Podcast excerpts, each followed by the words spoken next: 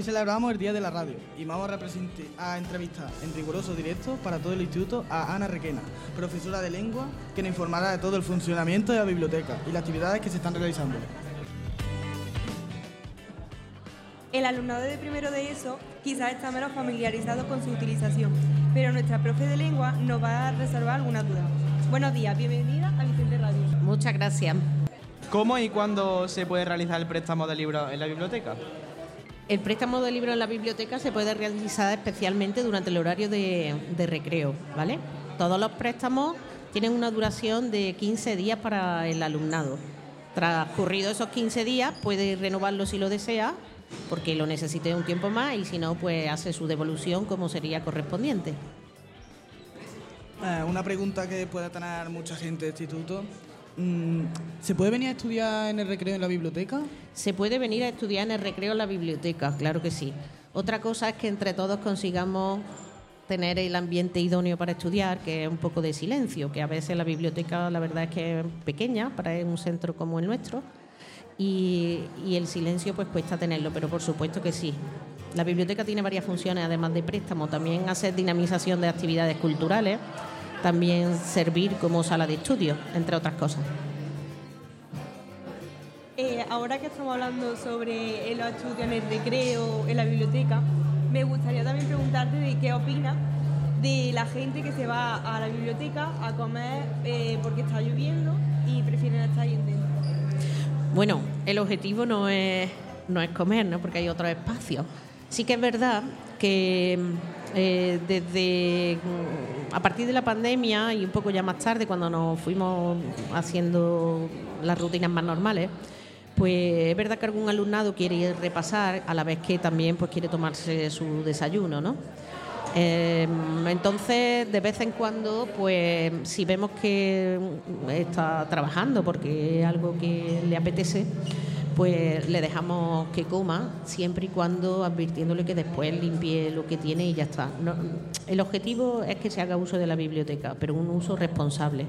Eh, también sabemos que el tiempo para que el alumnado coma es esa media hora, por lo tanto no podemos elegir entre comer, repasar, estudiar o lo que sea. En cierto modo somos un poquito flexibles en ese sentido, ¿vale? Siempre y cuando después se quede recogido y ya está, que sería lo ideal. ¿Tenéis otras actividades previstas en la biblioteca? Eh, sí, tenemos varias actividades previstas. Ahora mismo, en concreto, se está empezando a desarrollar una serie de club de artes, ¿vale? Que hemos iniciado con la parte de las artes plásticas.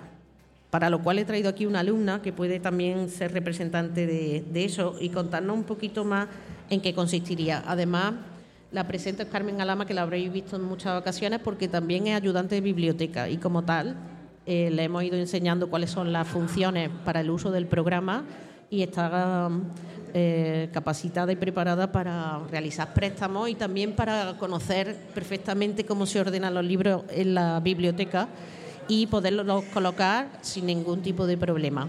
Así que os dejo también con ella y que nos cuente un poquito en qué consiste el Club de Arte, que pretendemos que tenga como varias ramas, un club de lectura, un club de escritura y ahora mismo un club de teatro y ahora mismo el que se está desarrollando con más ímpetu es el martes a esta hora, de hecho están dentro de la biblioteca eh, comentando sus propias creaciones, que será el Club de Artes Plásticas. Carmen, si quieres puedes contarnos un poquito y la primera idea que hemos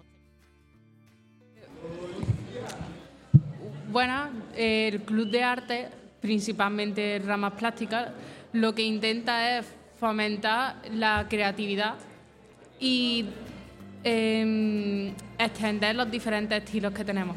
Cuando vamos allí y nos encontramos entre todos, lo que buscamos es demostrar que da igual que no se te dé tan bien o que lleves tanto tiempo dibujando o lleves más o menos, sino que si sigues y si sigues si sigues en el tiempo lo consigues. Es muy importante no dejar que esa chispa se apague y encontrar más personas que te ayuden a mejorar. El objetivo es compartir. Y en el compartir, ahora mismo, por ejemplo, están compartiendo sus cuadernos, sus creaciones, su talento, personas que van desde segundo de la ESO, cuarto, primero de bachillerato y hoy, concretamente, se acaba de incorporar al club un alumno de segundo de bachillerato que ya tiene un recorrido más amplio, por ejemplo, en digitalización de, de arte gráfica y está enseñando a, a otros compañeros del centro pues lo que él ya sabe y entre todos nos vamos a nutrir. Ya tenemos un primer proyecto en eso, ¿verdad? Que, que ellos van a pintar una cerámica que le hemos dado con un tema que hemos elegido y libremente van cada uno a usar su talento para pintarlo y dibujarlo y después lo iremos exponiendo. Pero tenemos más ideas como dibujar mm, poemas, ilustrar poemas, ¿vale? Y también tenemos una idea con un grupo que quiere trabajar dramatización, a ver si conseguimos hacer un recital donde aunemos todo, ¿no? Las artes plásticas, la recitación, la escritura y los talentos del alumnado, que son muchos y variados. Pues cerrando el tema este, que está interesante, eh, ¿qué libro nos recomendaría para la sesión de El Rincón de la Lectura que sea de tus favoritos y por qué eliges este libro?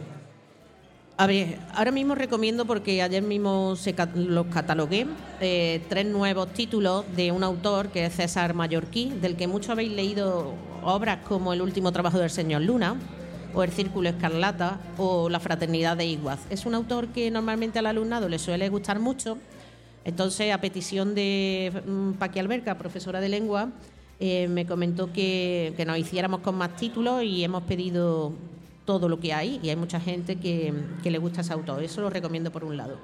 Pero como recomendación mía personal, eh, quizás de las últimas adquisiciones, eh, hay un libro que se llama Querida yo, tenemos que hablar, ¿vale? Eh, de Elizabeth Clappe y es un libro que yo creo que como, como jóvenes y adolescentes podría venir muy bien leer. No es una lectura ni fantástica, ni recreativa, ni de ocio, sino es una lectura de autoconocimiento para conocer para conoceros a vosotros mismos como personas, indagar en, en vuestras capacidades, la forma en que afrontamos la realidad. Un poco eso es un libro para adolescentes, pero de crecimiento y conocimiento personal, ¿no? Y de trabajo de vuestra propia autoestima, que yo creo y recomiendo que en algún momento deberíais llevar a lo de la biblioteca. Además, tenemos muchos ejemplares. Y Carmen, eh, ¿cuál ha sido tu elección de libro últimamente? Eh, a ver, yo del libro en sí no podría hablar, tendría que hablar de autor. Como ha dicho antes Ana Requena, de mis favoritos son César Mallorquí y otros autores que veo que no se lee tanto, que es Carlos Ruiz Zafón. Y si tuviera que elegir un libro exacto, exacto que decirte, sería El Juego del Ángel, que es de una tetralogía, que de La Sombra del Viento, del mismo autor. Muy buena. Vale, muchas gracias Ana y Carmen por atendernos y, por acercarnos un poco más a este mundo de la lectura en la biblioteca y en el instituto. A vosotros y tened en cuenta que la biblioteca siempre está disponible para, para el profesorado, también para el alumnado y que si alguno alguna queréis o tenéis una petición en concreto, podéis hacérmela llegar o a cualquiera de los compañeros intentaremos tenerla en la biblioteca a vuestra disposición. Gracias.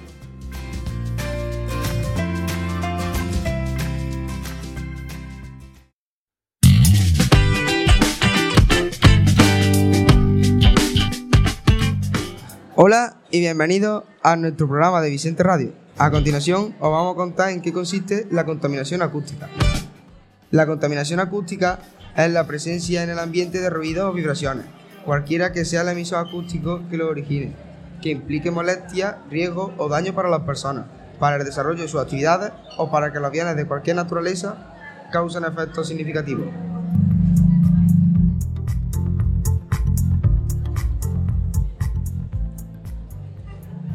Los ruidos de la ciudad son provocados por los automóviles. Por ejemplo, el claxon de un coche produce 90 decibelios y el de un autobús 100. Pueden tener sus inconvenientes, como, como constantes dolores de cabeza, daño en nuestro sistema auditivo, aumento de la presión arterial, pérdida de audición, así como diversos efectos psicológicos negativos para nuestra salud.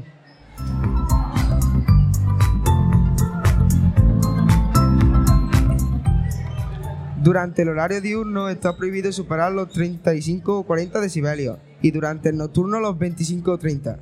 Hay cuatro tipos de contaminación acústica que son tráfico rodado, circulación de vehículos, aproximadamente el 80% del ruido producido en nuestra ciudad, obras, construcciones industriales, aproximadamente el 10% del ruido total.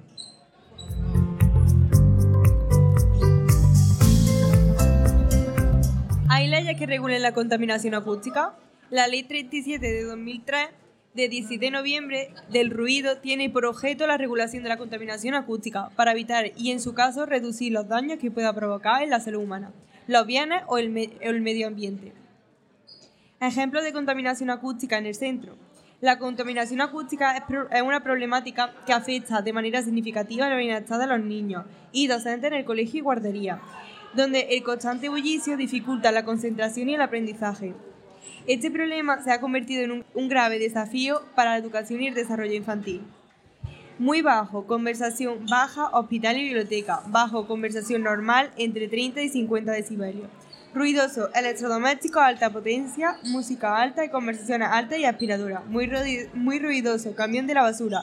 Moto, motores de diésel y arrancado.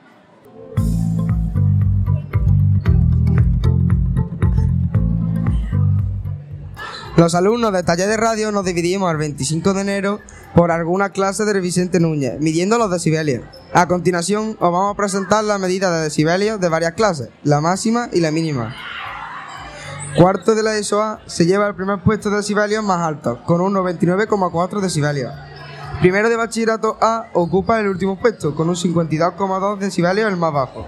Sin embargo, cuando hemos medido los decibelios en primero de la ESO, tanto en el A como en el las dos clases sobrepasan los 100 decibelios en algunos momentos. Esperemos que la campaña contra la contaminación acústica haga efecto en ellos.